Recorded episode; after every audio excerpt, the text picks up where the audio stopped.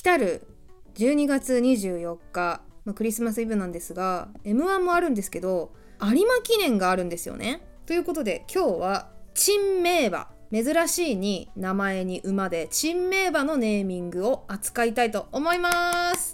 いや以前からねやりたいと思ってたんですよこれ。私馬知らないしあの馬娘とか爆流行りしてたし今もしてるでしょうけど全然知らないのね。だからネタについていけないんだけどあのよくさなんか面白い名前の馬って結構ニュースになったりするじゃないですか。例えばさあのこれ最近なのかな？もちカタカナでね。あてか競馬の馬って全員カタカナなんですけどもちっていうさ馬がいたらしくってで実況の人がね「餅が粘っている」っていう風に 実況したらしいんですよ。めちゃくちゃ面白いじゃないですか。餅が粘ってるってみたいなので一躍ちょっと話題になったらしいんですがまあなんかそういうちょっとした面白ネーミングとかがあると結構わーってなるタイプなので今日はなんかそのネーミング分析とかいうよりは普通にそういう珍妙な名前の馬を面白がるっていうただそれだけの回です。よろしくお願いします。ちなみにえっと珍名馬じゃないんですよ。珍名の馬なんですねこれ。勘違いしないでいただきたいんですけど。えっとまあ、名馬もいるらしいんですよ実際に。珍名で名馬っていう珍名名馬もいるらしいけど基本的には全ての珍しい名前の馬を今日はご紹介していきたいと思います。だから馬についての知識ゼロなのでそこはご了承いただきたいんですけど。でえっとまあこういう時ねウィキペディアの記事をね読んでその馬の名前一覧とかいうページを拾っていきたいなって思ったんですけど珍名馬に関してはねウィキペディアないんですよ。どうしようと思ってこういう時どこに頼るかっていうと答えは一つニコニコ大百科でございます。ウィキペディアよりももっとユーモアに振った感じなんですね。で異常に長いこのページ。本当に馬好きの方たちがもう日々更新されているんだと思うんですけど。でただ面白い馬の名前だけを書いてるんじゃなくてあのねどうやって名付けのルールがなされているのかっていうののなんかルール説明とその えっと珍名変わった名前を付けることで有名な馬主さんとか企業のリストもうわーって書いてあってでその一番下に50音順で珍しい馬が列挙されているんですけどもうとんでもない情報量ですので今日は時間を計りたいと思います。私の収録時間で、えーと、30分で一区切りにしたいと思っています。ずるずるいっちゃうので。はいじゃあここからタイマー鳴るまでひたすらこのページをね抜粋して読んでいって珍名馬を紹介します。えーとまずね名付けのルールっていうのが一応まとめてあるのでそこをご紹介しておきたいんですけどまあつまり逸脱しすぎるとその珍名にすらならないで排除されちゃうのでどういう枠組みの中で遊んでんのかっていうのをまず把握したいんですよ。えーとでですね確かね2文字からあ書いてある書いてある。と2文字から9文字。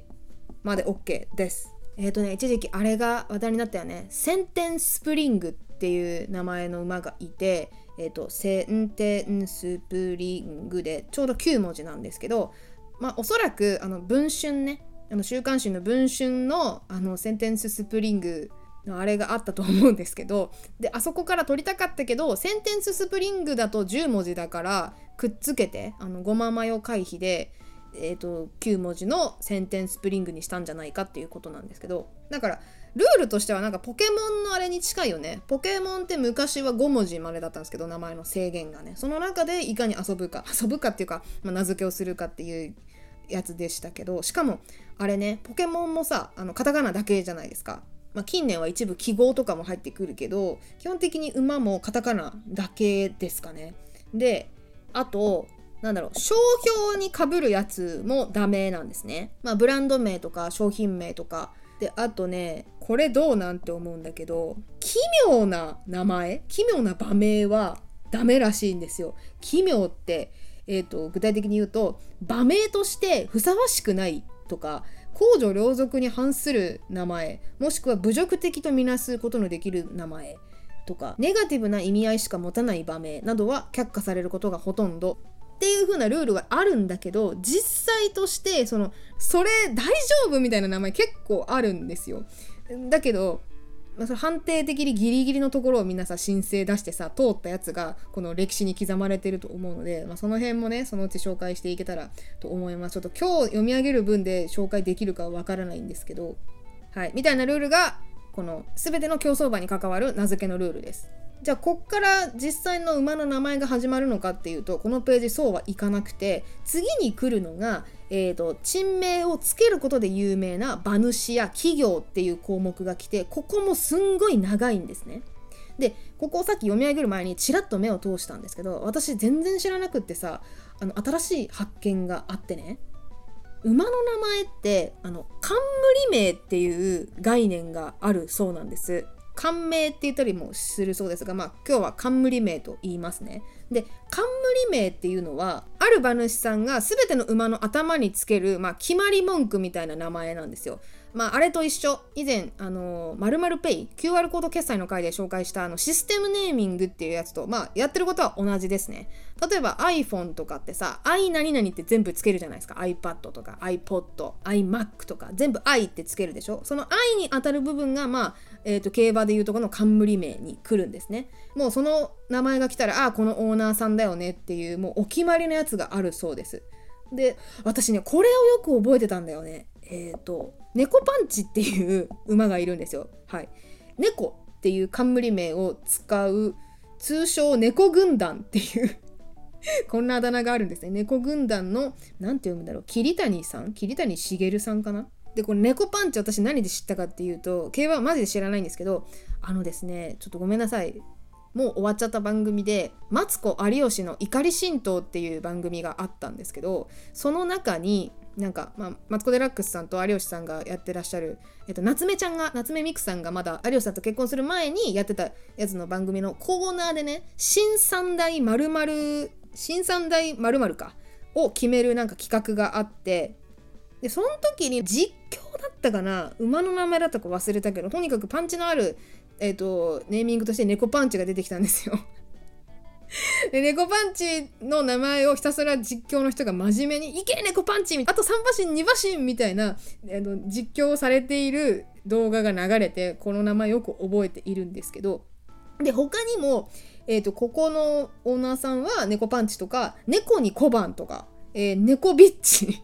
猫ビッチっていう、まあ、猫っていうのをよく使うそうです。あ、強い馬として、その弦を担ぐ意味で猫をえー、場面に使うようになったって書いてあります。だからあれか、この新三大〇〇で紹介された時は、この強い馬として多分猫パンチ紹介されたんだと思います。はい。こんな風に冠名って他にもいっぱいあって、例えば、これ面白いね。冠名がね、アイアムです。もう、アイアム来た時点で面白いでしょ。えっ、と、堀紘一さんっていうオーナーさんかな？え、ちょっと待って。アイアム早すぎる。これ聞いたことあるな、ニュースとかで。アイアム早すぎる。9文字いっぱいいっぱいですね。アイアム早すぎると、えー、とか、アイアム？すごすぎる。いい名前だな、アイアムすごすぎる。この、えっ、ー、と、外来語と、この和語？の日本語の組み合わせが最高ですね。面白いな。いや、これ、なんか、特色出ますね、オーナーさんの。で他にさ冠名じゃないんだけど普通にさそういう変わった名前をつけるオーナーさんとかも結構いてえっ、ー、とね田頭さんかなオーナーさんいちご大福桜餅チョココロネかわいいなボンボンショコラみたいなスイーツ系で攻めたりする方もいますねなんかこういう このテイストの馬来たらあのオーナーさんかなっていうのが多分わかるんでしょうねもう競馬のよく見てる人になると、クロートになると。いや、こういうの知ったらめちゃくちゃ面白そうだけどね。いちご大福迫る迫るとか言ったらめちゃくちゃ面白いでしょ まみたいな、ちょっと統一感のあるね、名前が付けられている場合もあるそうです。そんで、面白いのがさ、なんかね、年度ごとにテーマを設けている馬主っていうのがあって、すんごいここだけね、ちょっと長いんですけど、森中茂さん。なんか証券会社の社長さんだったらしいんですけど、えっと、自分の「茂」っていうのを冠名につけてるんですけど、えー、それとは別でかな。年度ごとにテーマを設けて、えー、命名することも知られておりあなるほど。しげるプラスシリーズ名っていう風でつけてるらしいです。面白いですね、これ。もう、名物話でしょうね。シリーズ名って菜花の里じゃないんだから。えー、っとね、その めっちゃ面白い。年、え？生産年度別しげるシリーズっていう項目が立ってる。なんだよ、それ。え1997年からやってるよ。1997年宝石シリーズとかね。98年神シリーズ。えー、とか架空の生き物シリーズ。ゼウス、ジュピターなどって書いてある。ペガサス、フェニックス。だからつまり、え？シゲルフェニックスとかってことでしょ？シゲルフェニックス。9文字か。いいのか？シゲルペガサス。シゲルジュピター。シゲルゼウスやばいだろ。え、めっちゃ面白いじゃん。え？ー、あ、でもなんか、なんか、可愛いやつもあるよ。えっ、ー、と、果物シリーズとか。しげるみかん？しげるりんご？しげる育ち？いいんじゃない？可愛いいじゃん。いろいろある。星座とか、魚、動物、野菜。え、宝石シリーズ2回目やってるじゃん。2016年にもう1回やってるよ。しげるピーマンとかめっちゃ可愛くない？しげるジャンボイモ。しげるジャンボイモ。やだよ、そんな実況。しげるちゃんボイも ナンバシンとか言って嫌でしょでも面白いですね、これ。しげるか、しげるがまず面白いからな。で、他にもなんか、その他の項目として、なんか、2021年？11月7日に、珍名場祭りっていうのが、あ、ニコニコ多分、ニコニコ動画内でなんかやられてたっぽいですね。で、うんとね、この日は早朝から、えー、ラブズ・オンリー・ユー、マルシュ・ロレーヌの2頭がブリーダーズカップ制覇という偉業を、えー、達成し、競馬界隈は盛り上がっていた。そんな中、JRA では、珍名馬たちも頑張っていた。えー、福島、ちょっと待って。福島、この 5R ってあれかな ?5 第5レースってことかな？で第5レースの新馬戦新しい馬の戦で新馬戦で合ってますか？で、俺たちは強い。すごいね、もう文章だもんね。俺たちが強いが、え、1位に、1着か、1着に入選すると、えー、東京第7レース3歳以上一生クラスでは、俺でいいのか？俺でいいのか？いいですね。が1着。で、続く東京第8レース3歳以上2勝クラスでは、え？森のカンナちゃん？何それ？森のカンナちゃんかな？えー、も1着。続く第9レース、おにゃんこぽん。おおおにゃんこぽんってさ、あの、進撃の巨人にも出てくるキャラクターなんですけど、おにゃんこぽんってさ、なんだっけ？結構ちゃんとした名前だったよね。神様の名前だったっけ？どっかの国で。なんかそんな、結構神聖な名前だった気がする。これはね、ふざける名前じゃないんですよ、確か。おにゃんこぽんとか、あとは、えーと、福島第10レースでアナゴさんとか、11レースでお主何者も共に勝利。へえ、面白いですね。